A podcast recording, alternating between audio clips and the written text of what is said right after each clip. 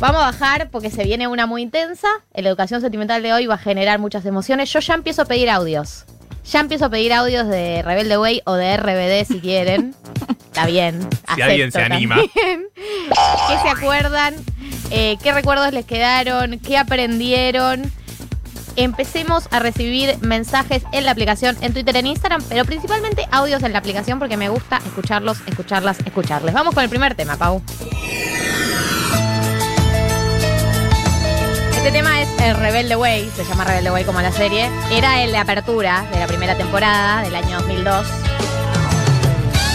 Y se veía la presentación de cada uno, a Luisana Lopilato en la camacheta, eh, Felipe Colombo cantaba en Bondi, eh, Benjamín Rojas con el padre, que parece que es como un- una especie de Macri, porque es como un intendente de la ciudad de Buenos Aires. Eh, y Maritza siendo una rebelde. Tenía rastas, o sea, me parece, me parece un montón, un montón de libertad. tiene ¿no? Sí, Para ver, la primera no. Igual yo, eh, mi mamá, tuvimos una batalla campal, porque yo me quería hacer las rastas de Maritza. mi mamá, Galia, no. Mamá, quiero las rastas y quiero los, los anteojos amarillos que usaba. Edad tuya, aparte, digamos todo. 8, 9. ¿Te imaginas Galia de 9 años con rastas? No me voy a peinar más. No, no. Bueno, recordemos, vamos a empezar a hacer los paralelismos. Rebelde Way, primera temporada. El escenario, esto es el año 2002, eh, en el canal Azul TV. Nace Rebelde Way, producto Cris Morena, que venía a hacer chiquititas, dice quiero hacer un producto adolescente. Arma Rebelde Way, que eh, es una escuela de elite, la Elite Way School, Elite Way School, que es una, una- escuela para hijos de políticos, embajadores, gente bien, digamos, para formar la, la nueva generación, un think tank, digamos, de, pero de secundaria. Eh, y, ¿qué hay? Hay una cuota de becados, que son los diversos, las diversas, que no son chetos y chetas devenidos de familias millonarias. Es como eh, el grupito que, que no cumple con las características que cumple la mayoría. Entonces hay, obviamente, gente de otras clases sociales, hay gente que viene de otros países, como es el caso de Felipe Colombo, que viene de México y viene a vengarse, y como todo hay un estereotipo muy pasional eh, latino-mexicano. Eh, y la intersección, ¿no? De las clases, ese es el, el morbo preferido de Cris Morena. Crucemos ricos y pobres y veamos cómo sale. Eh, y tenemos los personajes estereotípicos que son Luisana Lopilato, la cheta, Benjamín Rojas el cheto. Ca- eh, Camila Bordonaba es cheta también porque su madre es, es una diva. Ella es. eh, hay un paralelismo ahí entre Moria Kazan y Sofía Gala, porque la madre de ella, que es Catherine Fulop, hace de una vedette Claro. y ella la hija rebelde. Eh, pero Camila Bordonaba es como que va en contra de todo. Y Felipe Colombo, que es un pibe de México, que el padre tenía deudas y, y se suicidó en teoría, pero él cree que eh, lo, lo mandó a matar el padre de Luisana Lopilato y viene a vengarse de Luisana Lopilato y toda su familia. Esos son los cuatro personajes principales. En RBD es muy similar. Exactamente igual, exactamente, Exactamente igual. igual. Es exactamente igual. Pero se llaman distinto. Mia Colucci, eh, que es la de acá, Luciana Lopilato, eh, que bueno, es la actriz Anaí, primera dama del estado de Chiapas. es que me parece realmente como este, este punto en común. Después está Roberta, eh, que es la rebelde, la versión de la chica con rastas. Eh, Miguel, que es nuestro Felipe Colombo, el mexicano. Y que Miguel es un. O sea, es un actor que a mí me pareció que devino muy bien, como hizo muy bien. Es, es Poncho Herrera, que después actuó en Sense8. No sé si se acuerdan Sí. de Sense8. Bueno, el mexicano de Sense8, uno de los dos chabones. Eh, se volvió un chabón súper copado y súper canchero y pro causas que nos gustan. Eh, y Diego Bustamante, que es el hijo del político. Es exactamente igual, pero mucho más dramático, mucho más, mucho más absurdo. La hija de la vedette, además es una vedette como que es como una cantante de rancheras. No, quizás eso no es tan. Eso, eso puede llegar a ser más bizarro en Argentina, es verdad. Como eso se las voy a conceder. Ahora, este tema estamos escuchando, bonita además. Tenía coreo. Me encantaría que me vean bailarla porque me la sé. Era pasito para el costado, pasito para el costado y después hacían como con las manitos. Eh, era la coreo que bailaban como cuando competían entre ellos. Y después se hace una banda, pero hay una escena en la primera temporada que compiten y, y bailan esta coreo. Acá Luisana Lopilato agarra a un pibe. Tenían 14 años, es muy fuerte. Es todo lo que No puedo creer que tuviera 14 años. Me parece totalmente absurdo. Además, está sexualizada todo el tiempo. Bueno, en el primer capítulo de la primera temporada, que también debe estar en RBD, Luisana Pilato arranca, abre el colegio el año y ella llega a hacer una coreografía, espera que el padre la venga a ver, el padre nunca está porque viaja y ella eh, en rebelión, en el medio de la coreografía, se saca la camisa, se queda en bikini y hace una coreografía medio así como twerky, medio hot. La piba con 14 años ya ves el primer, ves el primer capítulo de R-Way de la primera temporada y está todo eh, el- los cimientos de lo que va a ser Rebelde Way, digamos. Pero aparte, re podría haber terminado como Britney. Tipo, a los 20 podría haber pirado y decir, mandar toda la mierda. Y no sucedió. ¿No? No. Eso es rarísimo. Claro, medio enteras. Bueno, la protagonista no vive como en el bolsón. Yo esto lo soñé. Samira Bordonaba en Bahía Blanca vive y como que tiene una vida medio, medio hippie, artística, eh, como una vida nada que ver con la vida que llevó acá. Algunas de las cosas, eh, quiero que me manden cosas que se acuerdan de Reway. Algunas de las cosas que nos acordamos de Reway, que me estuvieron mandando esta semana. Teníamos a Felicitas, que acá María está indignada, que era la amiga de Luisana, la amiga, abro comillas, gorda de Luisana Lopilato. eh, y le hacían mucho bullying por eso, se hacían mucha referencia al cuerpo. La piba, no solamente hay un, un gordo odio, digamos, muy instalado y muy de hacer críticas en referencia al cuerpo y hablar del cuerpo de las personas, sino que no era gorda. Las dos cosas. No, eso me tiene, eso me, porque en Rebelde, la mexicana, había también, estaba el mismo personaje que le hacían bullying por el cuerpo, que era una chica gorda, que era gorda. Eh, y la, el nivel de disforia, de dismorfia corporal que manejamos en Rebelde Güey Argentina, yo no podía creer cuando la bardeaban eh, de lo que estuve viendo, como no puede ser, o sea, Es ya- que, es que acá en Argentina tenemos una de las tasas de trastornos de alimentación más altas del mundo. Y para mí se nota en esas cosas también los parámetros, incluso acá, de lo que es ser flaca es mucho más extremo que en otros países y de lo que es ser gorda es mucho, o sea, digo, con mucho menos ya automáticamente te, te califican de esa manera. Yo realmente pienso en Argentina está todo mucho más eh, a los extremos. Y, para mí se profundiza cada vez más. Y cada vez que, cada vez que vi- viajé a Brasil o a algún país, eh, la percepción que tenía era que acá estamos muy descontrolados con las exigencias en el cuerpo, incluso más que el promedio.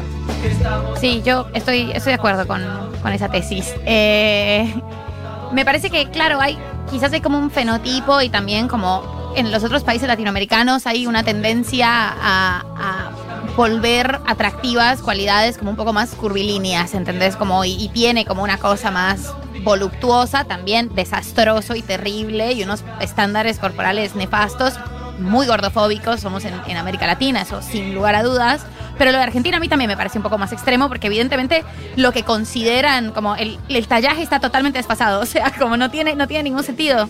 Bueno, eh, Tati hoy nos recordaba que se cumple, esta semana, ayer se cumplió un, un año de la ley de talles, eh, que en teoría es una ley también para democratizar eh, los talles en las marcas y, y como muchas leyes se sanciona, pero después no, no, no se aplica en la práctica. Otra de las cosas que pasaba en Rebelde Way, no sé si se acuerdan, es que Mía en un momento sale con el preceptor. Mía, que es Luisana Pilato, sale con el preceptor. ¿Eh? Sí. Que el preceptor era ex gran hermano. Al gran- contratar. es un ex gran hermano. Es verdad. Salía con el preceptor en una época eh, que ella tenía como 14, 15 años y el chavo tenía como 30. Es muy polémico. Es que todos tenían la edad que tenían. Eh, me parece que eso está mal. Eh, Rebelde creo que no tenía esa, esa, esa línea dramática. No sé si en la Argentina existía la logia, que es Sí. como el- aquí ya Cris Morena exacerbada con el tema de clase. Es el Ku Klux Klan dentro de la escuela. Persigan que, que el objetivo de la logia era un- una agrupación de estudiantes que odiaban a los becados y no quería, querían que los, los echen de la escuela y hacían cosas para que los echen.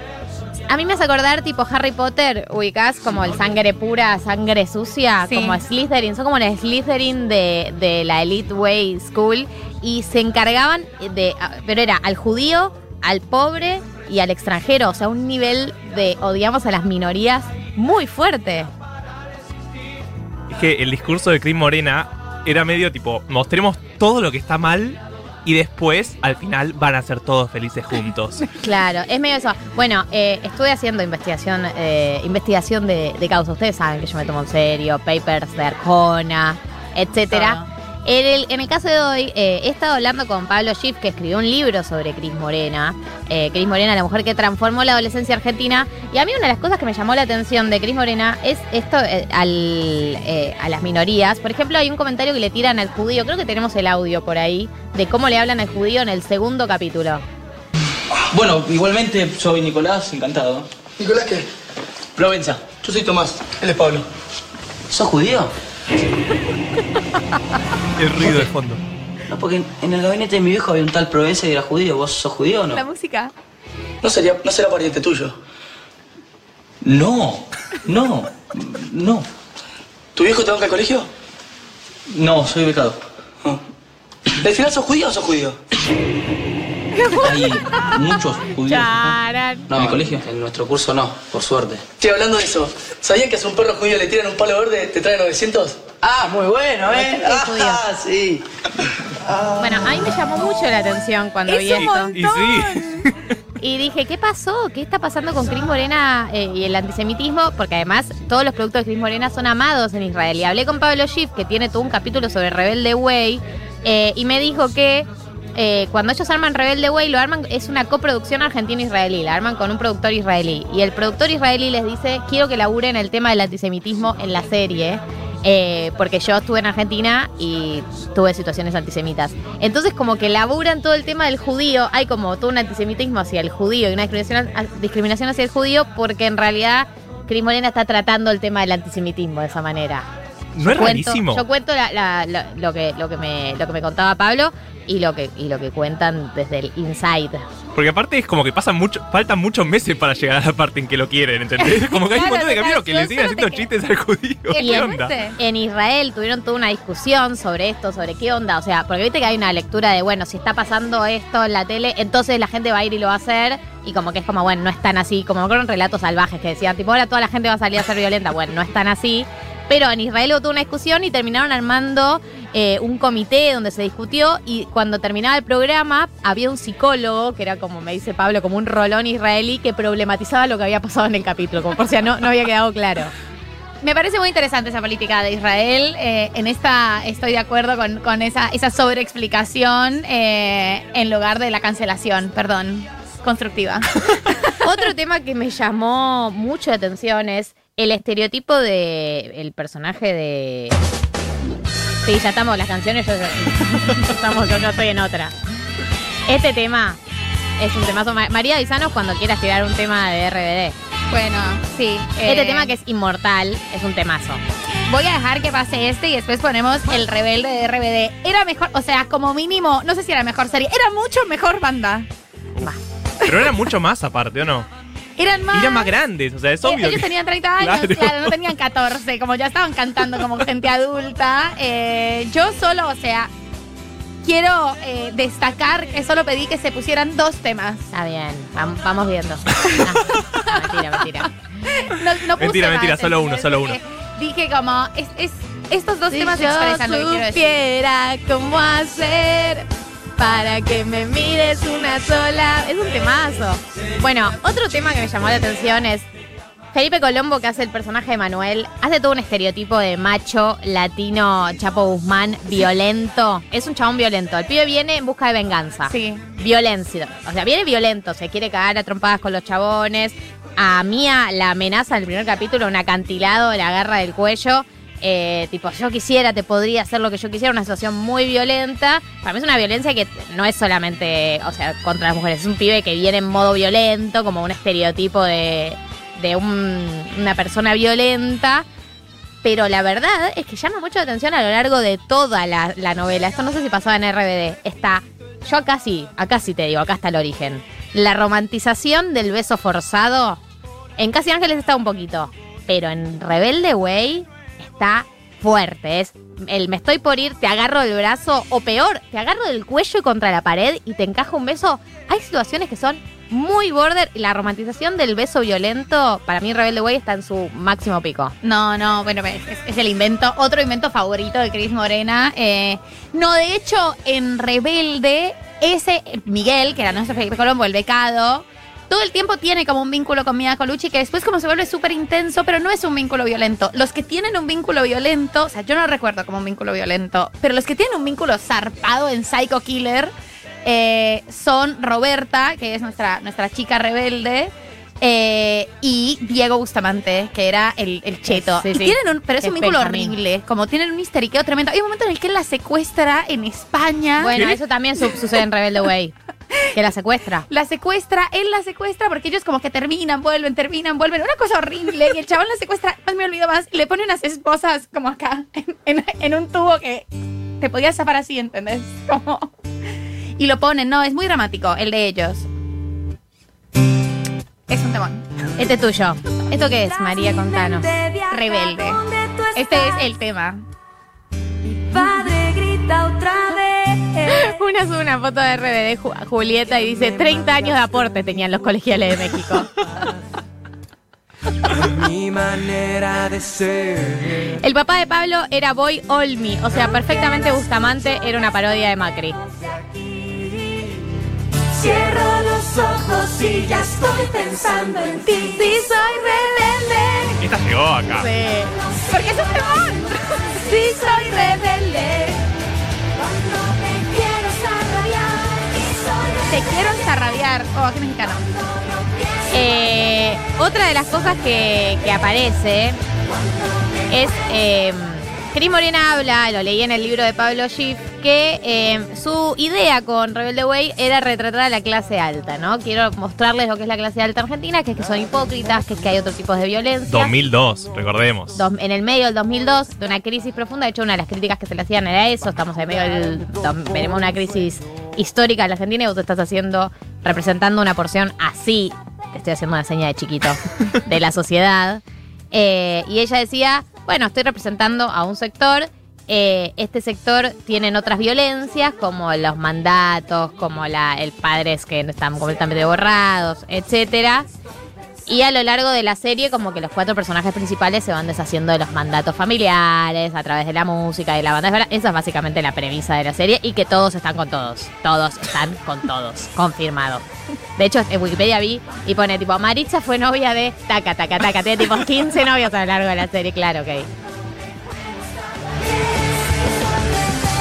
Otro mensaje, que alguien hable de la moda del tiro bajo de la época que nos arruinó el cuerpo y la autoestima. Qué daño que nos hizo el tiro bajo, ¿eh? Terrible, es terrible. Resistamos, amigas, que no vuelva. No, no, para mí es. Si yo supiera cómo hacer para que me mires una sola vez.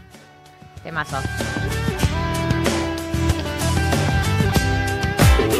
Oh, uh, mirá el temón que puso. Esto María. Oh, oh, oh, cantémosle, le cantamos a María. Porque te quiero. Pará, yo hacía una coreo con mi prima, se la mostraba a mi, a mi papá, a mis tíos. Miren la coreo que hice. Con rastas de mentira. Y los anteojos amarillos. Me levanto a la mañana, me asomo a la ventana, te busco en esa esquina, ¿dónde estás? Que mi cuerpo no nos pudo respirar. Muy profunda eh, la letra del estribillo. Oh, oh, oh, oh. Será porque te quiero. Cuando paso y te veo en la ventana, sale el sol, se ilumina mi mañana. Cada esta, esta la cantaba hasta los gritos. Chico tímido, solo tienes que hablar.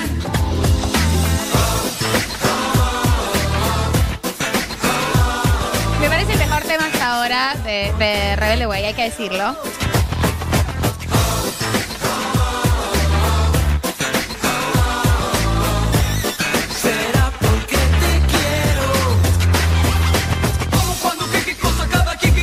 Este rap palopa. Es un rap. Me asomo a la ventana, te busco en esa esquina, ¿dónde estás? Mira, hay tanta adrenalina que mi cuerpo ya no puede respirar. Oh, wow. Bien, la resintió. Además se encantaba eh, en, en retratar las adolescencias, todas las chicas siempre peleadas, ¿no? Como esta guerra interna, no solo de clases, sino las mujeres no pueden ser amigas. Ellos eran amigos, ellas no, ellas como los, las banditas. Muchas internas. Sí, tremendo. Solo quieres que hablar. Otra de las cosas que aparecían. Eh, Mia Colucci en la película, porque además de ser un éxito de dos temporadas, hicieron una película, Cuatro Caminos. R-Way, Cuatro Caminos. En esa película se va todo muy a la mierda en un momento. Y Mia Colucci tose sangre, queda embarazada y muere en el parto, ¿no? ¿Eso es así? Tose sangre queda embarazada. Tose sangre, queda embarazada y muere en el parto. Todo eso en una película para adolescentes.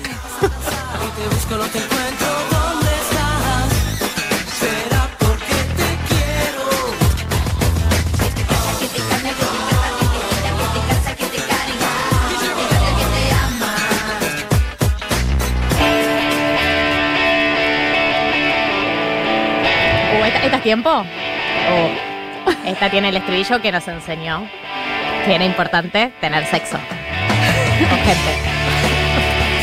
Está bien. eh, Para Catherine Fulop, que era la madre progre, Claro. hablaba de sexualidad con todos, eso Sí. hacía el rol. Ahí también era la madre sí, de Marilla. sí, la o madre, de la Roberta. madre de Roberta. La madre de Roberta era. Y además ella la odiaba, pero todos la querían a la madre de Roberta porque era muy copada. Exacto. La Roberta tenía la edad de su mamá igual. O sea, tenían más, eran contemporáneas, nacieron con un año de diferencia. Con 30 años de aporte. El mensaje de esta canción es rarísimo. A ver. Para los suicidas que corren ya sin vida. Para los suicidas que corren ya sin vida. ¿Qué es esto?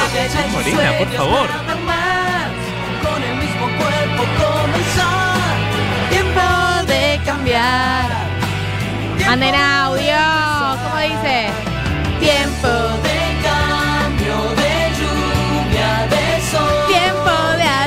hacer el amor. ¿Por qué nos hacían cantar eso? Éramos muy chicos para cantar eso.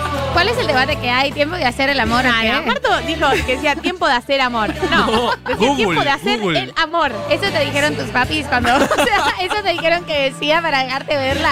Yo leí mucho comentario de vi la mexicana Sí. porque no me dejaron ver la argentina en La Twitter. Argentina, la Argentina no se dejaba ver mucho en nuestra edad. Siete años. Dale. A mí me bien. prohibieron una Sí. generación que le vetaron ver Rebelde Way y tenían razón. no estaban errados. Eso es lo peor, que tenías razón. Para los guerreros que no quieren guerras. Para los que ya no luchan en la tierra. Es una rima muy arjona. Pero no se entiende la letra aparte. Eh, hay un debate entre Cris Morena y Carlos Polimeni sobre Rebelde Way, búsquenlo en YouTube, que también habla un poco sobre esto de las cosas que trata la serie, que a ella le acusan en un debate sobre cómo mostrás todo esto y se va a replicar, y ella diciendo no, porque yo lo muestre así no significa, no significa que se va a replicar, lo estoy laburando de alguna manera. Para mí igual el tema de la violencia en los vínculos y de la- los mandatos de los cuerpos, mi experiencia, y por lo tanto pienso que es la experiencia de todos, es eh, se replicó tal cual. Pero aparte son 300 capítulos. Si los primeros 150 seguís reproduciendo eso, es como, bueno, tal- vez al final no queda tan claro el mensaje, ¿no? Es medio raro. Ah, bueno, hablemos de Luján. Luján es un personaje que para mí claramente era torta y Cris Morena no pudo dar ese paso. Esa es mi teoría. Después la enganchan con un pibe, se enamora, porque todo es, como dice, te lo resumo, amor, amor heterosexual, como le gusta a Crismo.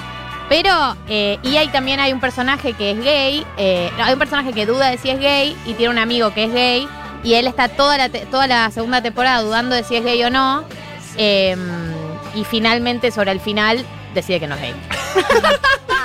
What? Claro. Lo cagan a palos. Tiempo de cambio, de lluvia, de sol, tiempo de hacer el amor.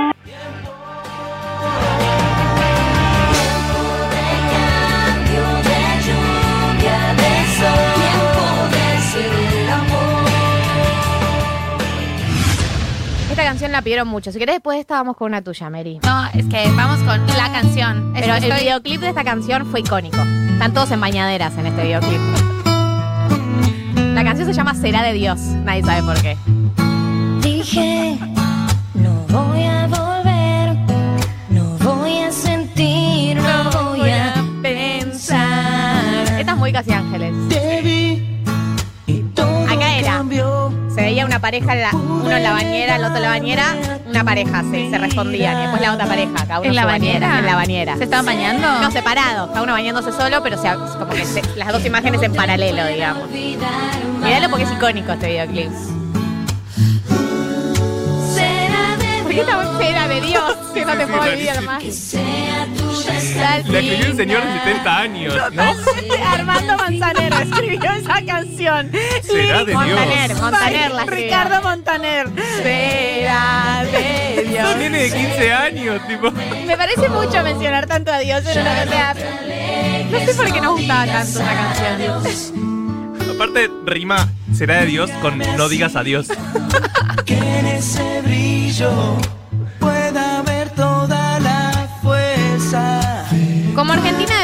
años prefiero... Estoy leyendo un mensaje. Como argentina de 23... Porque yo tengo 25. Una persona dice, como argentina de 23 años prefiero RBD. Era muy chica para Rebelde Way, aunque amo. Los mejores temas los tiene RBD, pero RBD nos dio una película increíble, digamos. Está todo. bien, a mí me gusta que encontremos el punto medio. Banco, estoy de acuerdo con esa. Será de Dios que sea tuya hasta el final. Mensaje. En nuestro colegio se armaban reuniones de padres para debatir si teníamos que ver o no Rebelde Way. Ah, está bien. Se rompe ese chat de pamis. Tema papis. Ya no te alejes, no digas Bueno, había mucha presión para que las pibas garchen. Los pibes presionaban muchísimo a las pibas para que garchen. Hicieron una canción que fue trending topic en esa época que no existía Twitter, básicamente. Sí, sí, tal cual. Tiempo de hacer el amor. Vamos y vamos. Vamos con una RBD. Vamos con Sálvame. No, esto es un temón. Esto es un temón, me emociona. No, no. Ya eso, la letra. La letra es muy superadora, chicos. Perdón. Estoy abierta, estoy abierta a lo que tengas para proponer. Aparecían, no sé por qué, en el hielo con unos sombreros de cowboys. Ellos que ya tenían 35 años. O sea, no era ningún viaje egresado. Se veía que no. Un viaje de la empresa. un viaje empresarial. Extrañarte es mi necesidad. Vivo en la desesperanza. Desde que tú ya no vuelves más. Sobrevivo por pura ansiedad. ¿En qué contexto es esta canción? ¿Cuál es? ¿Quién está cantando y por qué? Mia Colucci. Mia Colucci en una de las peleas con Miguel. Eh, Me, me parece parece. Miguel, el nombre re mexicano. Chicas, perdón, y chicos, sobrevivo por pura ansiedad. Me parece, me parece que es una frase. Sí, para tatuármelo. Es para tatuarse, pero mal. Yo en este momento estoy sobreviviendo por pura ansiedad, ¿eh? Quiero, o sea, quiero dejarlo claro. Sálvame de la soledad. Estoy hecho a tu voluntad. Sálvame De la oscuridad. No, vamos. Bien, wow. Qué hermoso lo que acabas de hacer. Por estas cosas es una gran operadora. Espero que te he grabado ese momento en soledad. Eh, sálvame del hastío. No, me parece que es una letra muy sofisticada y por eso creo que está bien que ellos eran mayores, pero me parece que gana. ¿Hubo parejas también entre ellos? ¿O como ya tenían 30 y largos y ya estaban casados y con hijos no hubo tanto? No, eh, el conflicto chapaban como todos, terminaban saliendo con todos eh, y entre ellos hubo una, yo no me acuerdo si fue Christopher Von Uckerman con, con la que hacía Mia Colucci. Pero sí, ya todos estaban casados en otro lado. Claro. Mia Colucci ya era la primera dama del estado de Chiapas. o sea. Vamos a cerrar la educación sentimental de Rebelde Way con el hit absoluto Sweet Baby de Rebelde Way. De la oscuridad. No,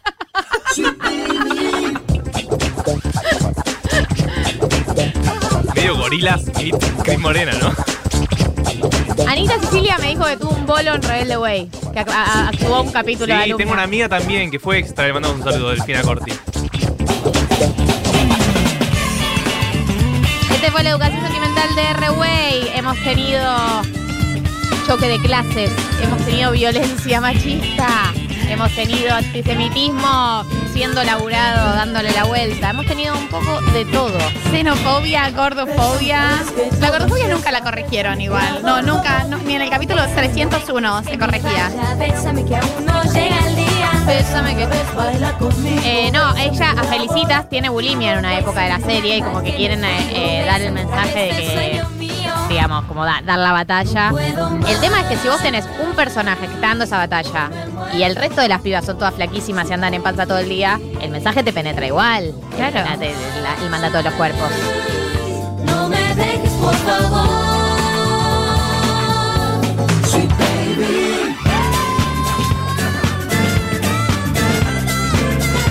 Era bandana de repente. Es bandana, dije, ah, llegó bandana. Eh, hicieron ahí un mashup.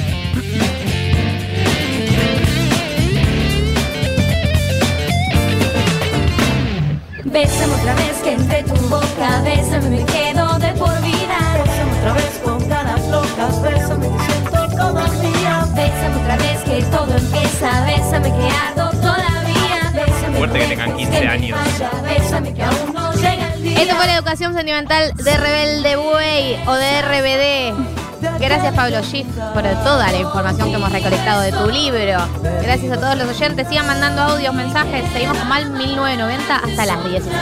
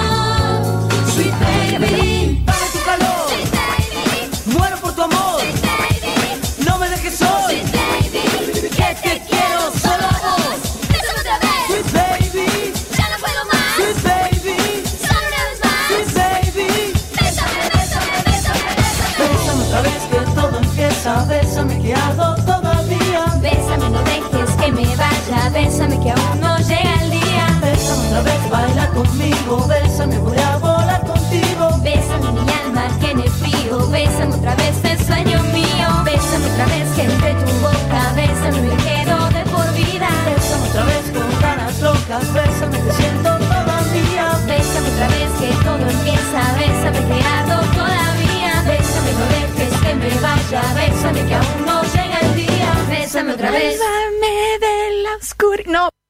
1990. Hasta las 4. Futuro.